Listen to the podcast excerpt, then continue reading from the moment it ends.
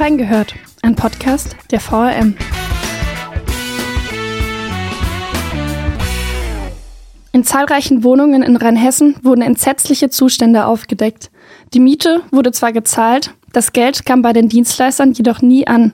Das sorgte dafür, dass der Strom im Flur, die Müllversorgung, die Putzdienste, teilweise das Wasser oder das Internet eingestellt wurden. Schuld daran ist das Münchner Immobilienunternehmen Omega AG. Was in den vergangenen Monaten alles passiert ist, wie es den MieterInnen geht und wie man ein solches Thema recherchiert und darüber berichtet. Wir haben reingehört. Hallo zusammen und herzlich willkommen zu einer neuen Folge Reingehört. Ich bin Ann-Kathrin, Volontärin bei der VRM und heute habe ich mir Annika Sinner ins Studio nach Mainz eingeladen.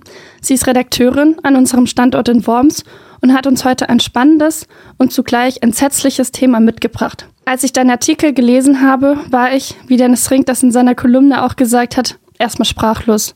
Man will sich das gar nicht vorstellen, wie es den MieterInnen der betroffenen Wohnung gehen muss und wie hilflos man sich in solcher Situation fühlt. Ein Zuhause sollte ein Ort zum Wohlfühlen und Entspannen sein. Davon konnten die Bewohner im Nelkenweg 8 bis 14 in Mainz finden, in der Van Rekum Straße 2 in Bad Kreuznach und am Krankenhaus 18 bis 22 in Worms in letzter Zeit wahrscheinlich nur träumen. Doch was ist da eigentlich genau passiert? Willst du uns kurz zusammenfassen, welche Missstände du in deinen Artikeln aufgedeckt hast?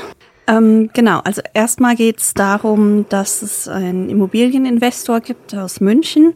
Der hatte 2021 ähm, circa 900 Wohnungen in äh, Rheinhessen aufgekauft, beziehungsweise auch im restlichen Rheinland-Pfalz, aber hauptsächlich in Rheinhessen. Und ähm, etwa ab Mitte Mai vergangenen Jahres traten immer mehr Probleme auf in diesen Wohnungen. Und dann bin ich der Sache mal nachgegangen, was denn die Hintergründe dafür sind und ähm, bin da auf recht ähm, äh, interessante Unregelmäßigkeiten gestoßen, um es mal so zu sagen. Es war dann letzten Endes so, dass die Dienstleister einfach nicht mehr bezahlt wurden. Der Vermieter war nicht mehr erreichbar, die Hausverwaltung war gekündigt worden und letztlich hat sich dann herausgestellt, dass der Vermieter insolvent war. Und wie bist du ganz ursprünglich auf das Thema gekommen? Angefangen hat eigentlich alles mit einem kaputten Aufzug. Also wir haben eine E-Mail bekommen, in dem einen Haus in Worms wäre der Aufzug kaputt und das wäre ein Haus mit hauptsächlich behinderten und seniorengerechten Wohnungen und dadurch säßen da jetzt einige Leute schon seit Wochen in ihren Wohnungen fest. Und da bin ich dann mal vorbeigegangen und die Bewohner waren auch alle, die haben sich alle total gefreut, dass endlich mal jemand kommt und sich äh, für ihre Geschichte interessiert. Das kann ich mir vorstellen. Und für die Probleme dort. Und das war dann auch schon ziemlich erschreckend. Da war beispielsweise eine Frau, die war größtenteils bettlägerig. Die konnte ohne Rollstuhl, konnte die sich gar nicht bewegen. Die musste aber zu einem dringenden Arzttermin, konnte aber nicht aus diesem Haus raus. Die hatten dann versucht, die die Treppe runterzutragen. Dabei ist sie äh, dann gefallen und musste nochmal operiert werden werden. Das war schon ziemlich erschreckend. Und dann hatten mir eben auch andere geschildert, wie einsam sie sich fühlen, wie hilflos, dass niemand zu erreichen ist. Und diese Hausverwaltung, die eigentlich dann die Reparatur von dem Aufzug beauftragen sollte, die wurde längst gekündigt von der Firma. Also das war dann auch schon ein bisschen rätselhaft, was da eigentlich los ist. Die anderen Häuser, dass es ein größeres Problem ist, das habe ich erst gar nicht gedacht. Da bin ich dann aber drauf gekommen, weil ich im Internet eine Liste gefunden habe mit äh, Adressen von Häusern, die dieser äh, Gesellschaft gehören. Und dann bin ich eben zu diesen Adressen gefahren und habe dann schnell festgestellt, dass das überall die gleichen Probleme sind. Beispielsweise waren überall die Aufzüge kaputt. Ach krass. Ja, das wollte ich jetzt eh fragen. Wie bist du denn dann vorgegangen? Also du hast dann festgestellt, ah okay, diese Probleme bestehen und dann hast du mit den BewohnerInnen vor Ort gesprochen und einfach geklingelt oder wie bist du in Kontakt getreten? Genau, ich habe in der Regel einfach geklingelt und die meisten waren auch sehr froh, ähm, mit mir zu reden, sofern es da jetzt keine Sprachbarrieren oder ähnliches gab. Aber selbst wenn, haben die alle versucht, mir da mitzuteilen, was, was da los ist. Ja, und vieles wurde auch schon ersichtlich, wenn man in die Häuser reingegangen ist. Es wurde zum Beispiel lange Zeit nicht geputzt, oft hat sich Sperrmüll gesammelt unten an den Eingängen. Wie gesagt, die Aufzüge waren häufig kaputt, die Gartenanlagen waren teilweise verwildert man hat schnell gesehen, dass die Häuser alle so ein bisschen verkommen waren. Es waren jetzt nicht unbedingt ursprünglich runtergekommene Häuser, die waren alle noch vergleichsweise neu, meistens so erbaut in den späten 90er Jahren, aber eindeutig nicht gut bewirtschaftet. Ich hatte auch gelesen in deinem Artikel, dass auch Ratten im Keller zum Teil waren und auch das Gesundheitsamt versucht hatte, da in Kontakt zu treten. Das ist ja auch schon echt erschreckend, in welchen Zuständen die dann dort leben müssen gerade. Und da kann ich mir gut vorstellen, dass sie dann äh, sich freuen, wenn da mal eine Journalistin klingelt und ein offenes Gehör für einen hat, weil man sonst ja niemanden erreichen kann.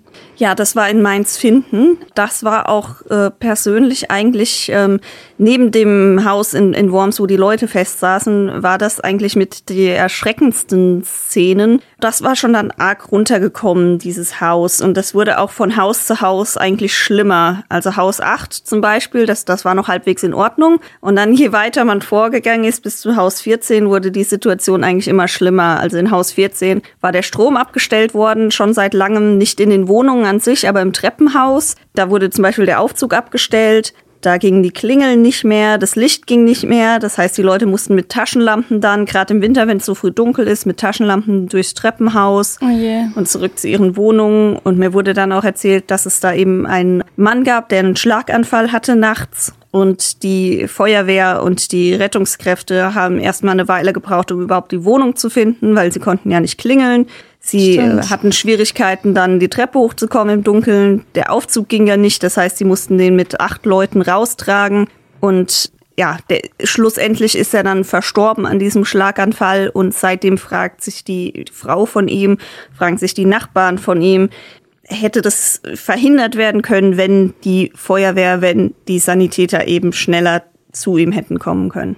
Ja klar, in solchen Momenten kommt es ja echt auf Sekunden an und wenn man da sich erstmal durch den Flur entlang kraxeln muss, das ist echt schlimm. Oh Mann, war das denn deine erste große Recherche? Nee, eigentlich nicht. Also ich habe schon einiges gemacht, zum Beispiel was Flüchtlingsunterkünfte angeht. Da habe ich auch schon viel mit den Betroffenen gesprochen. Da sind die Wohnsituationen meistens auch ziemlich äh, schlimm. Da gab es beispielsweise ein ähm, Zimmer, das äh, wurde in einem sehr runtergekommenen Haus äh, für horrende Summen an acht Leute vermietet. Das war eine größere Geschichte. Und das andere war ein Altenheim-Skandal, wo auch der Betreiber ähm, insolvent gegangen ist und auch tatsächlich Altenheime gebaut hat, Wohnungen verkauft hat, die dann aber nie genutzt wurden. Also er hat die Altenheime nie in Betrieb genommen und da gab es dann auch Ermittlungen gegen. Das war auch alles nicht so ganz legitim, was da vorging. Das war aber auch schon ähm, zwei, drei Jahre her jetzt, diese Recherche. Aber macht ja schon Spaß, dann an solchen großen Themen zu arbeiten, wo du vielleicht auch den Leuten helfen kannst oder Sachen, Missstände aufdecken kannst. Auf jeden Fall. Also das ist eigentlich das, was mich interessiert hat im Journalismus. Ich äh, mag das sehr gerne, nicht nur über ein Problem zu berichten, sondern dann auch zu schauen, was steckt dahinter. Das ist eigentlich wirklich das, was mir am meisten Spaß macht. Und ich habe da auch mittlerweile schon ein bisschen Routine drin, gleich mal nachzuschauen, was steckt hinter der Firma. Ähm, das Handelsregister ist immer ein guter Anfang oder North Data, um zu schauen, was ist denn das für ein Firmengeflecht, wer hat denn da mit wem zu tun. Und meistens fallen da einem dann auch schon diverse Auffälligkeiten auf. Also es, es geht eigentlich immer darum, Muster aufzudecken. Und das sind dann, wo die wirklich äh, interessanten Geschichten äh, hinterstecken. Ich hatte mir vorhin auch mal bei North Data den Vorsitzenden der Omega AG angeschaut. Also wirklich, der hatte ganz viele verschiedene Funktionen und Verstrickungen. Wie bist du denn da durchgekommen mit diesen ganzen Tochtergesellschaften der Firma?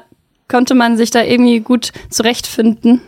Naja, also die Gruppe hatte wohl bis zu 70 Tochterunternehmen, die auch alle sehr ähnliche Namen hatten. Es gab zum Beispiel eine Ortus Wohnen Portfolio 1, dann gab es die Ortus Wohnen Portfolio 2, das ging dann so weiter bis vier.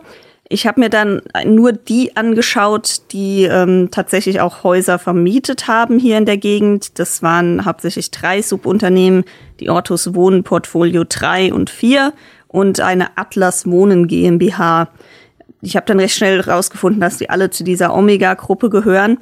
Die hatten auch alle denselben äh, Geschäftsführer und die meisten von denen waren auch an derselben Adresse registriert. Zur Vorbereitung auf diese Folge habe ich mir selber mal das Immobilienunternehmen im Internet angeschaut und bin dabei auf einige Artikel von anderen Anbietern gestoßen, die jedoch nur das Wirtschaftliche des Unternehmens genannt haben.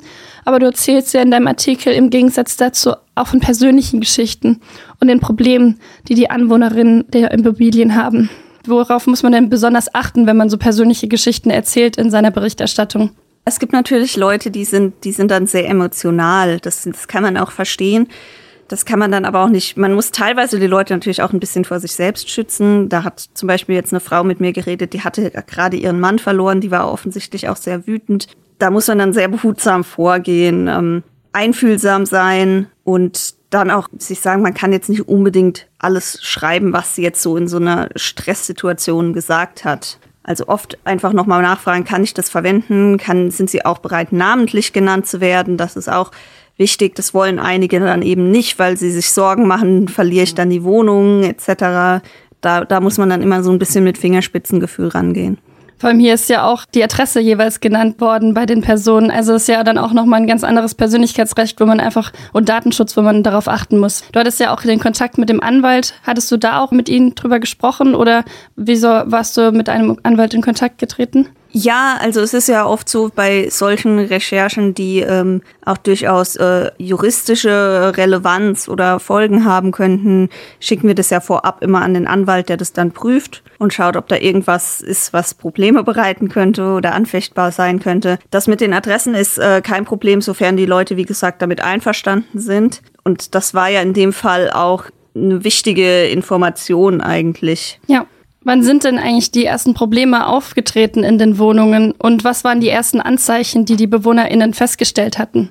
Also diese Gebäude wurden größtenteils, also zumindest die in äh, Rheinland-Pfalz, wurden wohl alle von der Deutschen Wohnen an die äh, Omega-Gruppe verkauft. Das war schon vor zwei Jahren etwa. Da war es dann wohl noch relativ in Ordnung, weil drum gekümmert hat sich eine Hausverwaltung, die Noctua Advisors GmbH, Deren Vertrag mit äh, der Omega wurde allerdings aufgelöst. Ähm, eigentlich erst zum Oktober, tatsächlich faktisch aber schon im Mai, dass diese, dass die Bewohner auch informiert wurden, dass die Noctua als Hausverwaltung nicht mehr zuständig ist. Stattdessen wurde eine ähm, Omega eigene Gruppe als Hausverwaltung bestimmt, die dann aber eigentlich nie in Erscheinung getreten ist. Es war wohl ab dem Zeitpunkt auch niemand erreichbar, es kam kein Putzdienst mehr. Es wurde, wie gesagt, dann in, in Mainz an dem einen Gebäude auch sogar der, der Strom abgestellt. Und also ab Mai, ab dieser Trennung von Noctua und Omega sind diese Probleme aufgetreten, was einfach daher kommt, dass Omega ab diesem Zeitpunkt höchstwahrscheinlich einfach die Dienstleister nicht mehr bezahlt hat. Und ich hatte auch, äh, als ich die Filme gegoogelt habe, festgestellt, dass es, das hattest du auch in deinem Artikel geschrieben, dass eben nicht nur Rheinhessen betroffen ist, sondern auch ganz viele andere äh, Orte in Deutschland. Die Google-Bewertungen waren auch echt schlimm. Also, dass eine Familie ohne Heizung seit Monaten da sitzt und irgendwie morgens bei 10 Grad aufwacht und ihren eigenen Atem sehen kann.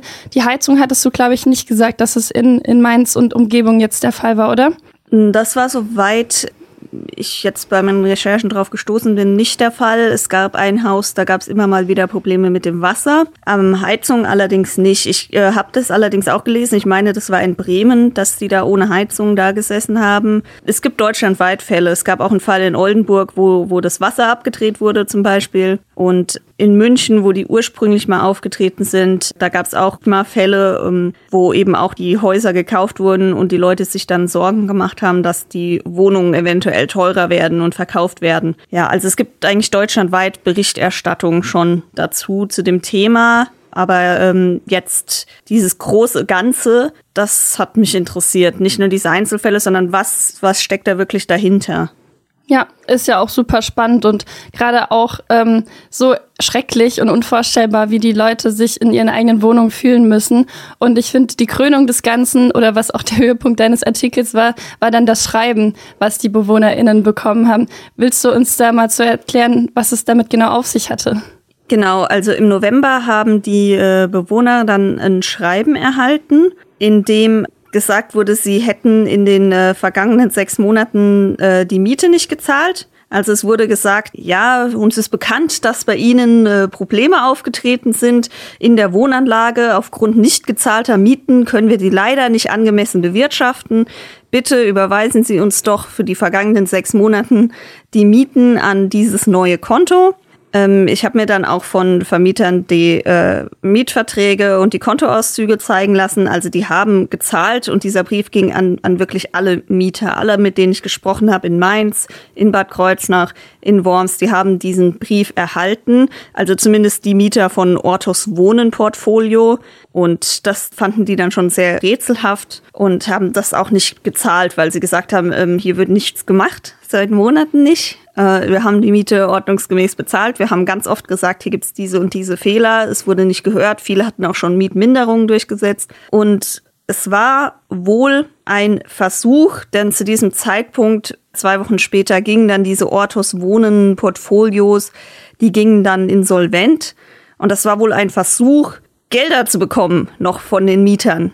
Das ist so frech. Vor allem auch, weil die, ich hatte in deinem Artikel gelesen, dass die Banken wahrscheinlich dann die Gelder eingezogen haben, weil die ihre Kredite nicht mehr getilgt hatten und sie dann so versucht haben, wahrscheinlich an das Geld ranzukommen. Das kann man sich gar nicht vorstellen. Wenn sie schon in schlechten Zuständen wohnen, ihre Miete ordnungsmäßig zahlen und dann noch ein Schreiben bekommen, das zu zahlen. Also richtig gut, dass das keiner gemacht hätte. Ich wäre auch auf jeden Fall erstmal überfordert gewesen, was man machen soll, vor allem wenn man halt eben niemanden erreicht, um einfach sich mal zu erkundigen, was denn jetzt hier Sache ist. Genau, ja. Also die, die Banken haben zum Beispiel die Rheinhessen-Sparkasse hat dann nur vier Tage nach diesem Schreiben, das äh, zu der Mietnachzahlung aufgefordert hat, einen Brief geschickt an die Mieter von Ortos Wohnportfolio 4, dass sie bitte künftig nur noch an die Sparkasse die Mieten zahlen sollen. Da war dann auch keine Rede mehr von Mietnachzahlungen. Und dann kurze Zeit später, Mitte Dezember, kam dann ein Brief vom Insolvenzverwalter, der dann auch wiederum darum gebeten hat, an das äh, Konto der Insolvenzkanzlei zu überweisen. Und ähm, dann wieder bestellt als Hausverwaltung wurde die Noctua Advisors GmbH, von der sich Omega getrennt hatte im Mai.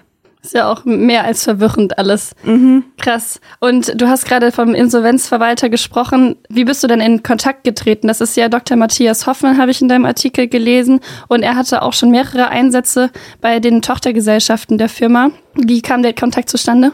Genau, also er war ja schon eingesetzt für Ortus Wohnen Portfolio. Die waren ja schon insolvent, bevor dann die Insolvenz von, von Omega als Gruppe bekannt wurde. Das war ja dann erst im Januar. Ortus Wohnen Portfolio hat etwa Mitte Dezember Insolvenz angemeldet und ich habe ihn einfach angeschrieben. Du hast in einem Artikel eine Vielzahl an Fragen gestellt. Warum lässt Omega Wohnungen verfallen und stellt Zahlungen an Dienstleister an? Warum hat das Unternehmen scheinbar kein Interesse an einer Weitervermietung leerstehender Wohnung? Wie fühlt es sich an, trotz der ganzen Recherche auf diese Fragen dann letztendlich irgendwie keine Antwort zu finden, weil das Unternehmen einfach schweigt und sich nie zurückmeldet? Man will ja irgendwie, wenn man so einen Artikel hat, irgendwie dann auch seine Fragen beantworten können und auch den Bewohnern helfen. Aber wie gehst du damit um? Also anfangs hatte ich ja auch noch Kontakt mit Omega selbst und mit dem Geschäftsführer. Ich hatte auch auf der Seite nachgeschaut, da ist ein Ankaufsportfolio, wurde da in einer PDF geschildert, ähm, an welchen Immobilien sind sie interessiert. Das hieß hauptsächlich Immobilien in mittelgroßen äh, deutschen Städten, in B-Lage, also nicht unbedingt erste Lage, sondern tatsächlich Mehrfamilienhäuser, gerne auch Sozialwohnungen war dort gelistet. Das Ziel war die Wertsteigerung, also Sanierung, Weitervermietung Deshalb bin ich davon ausgegangen, man versucht da eventuell Mieter loszuwerden. Gerade solche, die eben in Wohnungen mit Sozialpreisbindungen leben. Das war eigentlich meine Hypothese, als ich äh, noch in Worms und dann auch in Bad Kreuznach mir die Wohnung angeschaut habe. Als ich dann allerdings nach Mainz gekommen bin, wo mir gesagt wurde, der Aufzug ist nicht kaputt und wird nicht repariert, sondern der wurde abgestellt von der Integra, weil die nicht mehr bezahlt wurden. Das stand auch in einem Schreiben an die Mieter. Und dass eine dieser Ortus Wohnen-Portfolios sogar schon insolvent ist, war mir klar. Da geht es nicht darum, irgendwie die Mieter rauszuekeln und Luxus zu sanieren. Dieses ganze Firmenkomplex ist einfach insolvent. Das war der Moment, wo ich das dann, wo mir das dann klar wurde, dass es hier um, um noch was anderes geht. Und ja, dass, dass man hier womöglich sogar versucht, eine, eine Insolvenz herauszuzögern. Ja, durch eben das Geld dann von den Mietern, wenn die das hätten gezahlt dann letztendlich. Ja, mhm, das ist meine Vermutung, ja. Krass. Oh Mann. Also Omega selbst ist natürlich nicht mehr erreichbar. Ja. Äh, die Website ist nicht mehr aufrufbar. Wenn man den Geschäftsführer anschreibt, kommt die Nachricht, ich bin zurzeit nicht im Büro. Äh, das, das, Büro scheint es auch nicht mehr zu geben. Das wurde dann nämlich äh, kurz vor der Insolvenz, wurde das aus dem ähm, recht ähm, opulent anmutenden Firmensitz in München in einen ehemaligen Gemischtwarenladen in Großumstadt verlegt ja, äh, die Pressestelle ist nicht mehr erreichbar. Das war eine externe Agentur, die natürlich äh, auch nicht mehr bezahlt werden von, können sie ja gar nicht mehr. Die Firma ist ja insolvent und demnach auch nicht mehr zuständig sind. Das heißt, das ist alles äh, schwierig mit den Kontakten. Ich habe dann noch mehrmals versucht, ähm, an diese E-Mail-Adresse zu schreiben, auch an den Mehrheitsaktionär Whitefield Capital. Genau, da kam aber bisher auch noch keine Rückmeldung. Ja, die haben wahrscheinlich jetzt auch gerade ganz viele Probleme, aber trotzdem sollte man halt gerade auch, weil man weiß, dass man Immobilien hat, wo Menschen drin wohnen, sich auch um deren Belange kümmern. Ich hatte auch gelesen, ich war auf äh, so einer Jobwebseite, dass auch sehr viele Mitarbeitende sehr unzufrieden in diesem Laden sind und das alles nicht weiterempfohlen haben. Wobei, wenn der jetzt insolvent ist, ist es ja jetzt auch hinfällig. So, das Thema ist ja dann jetzt noch nicht so ganz final abgeschlossen. Bleibst du denn weiter an dem Thema dran? Hast du noch weitere Artikel geplant oder wie gehst du jetzt weiter vor? Ja, natürlich. Zum einen ist die Omega-Saga quasi noch nicht ganz abgeschlossen. Es ist ja die Frage, was passiert jetzt damit? Werden womöglich sogar Ermittlungen aufgenommen? Äh, das konnte mir die Staatsanwaltschaft München jetzt leider noch nicht bestätigen. Es ist natürlich aber vor allem die Frage, wie geht es weiter für die Mieter? Ja, klar. Das ist natürlich das, was sieben Leute am meisten beschäftigt. Ich werde auch ständig noch gefragt, haben Sie irgendwie was rausgefunden?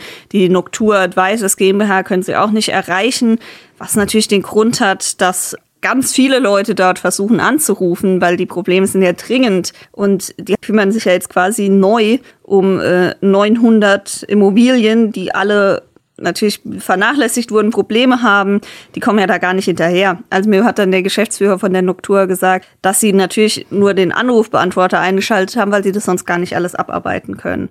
Und das ist natürlich gerade jetzt, wo es auch so lange dauert, Handwerker zu bekommen und alles eigentlich dringend ist, ist es eine sehr unschöne Situation, die Geduld erfordert, wo man eigentlich gar keine Geduld einfordern darf von den Menschen.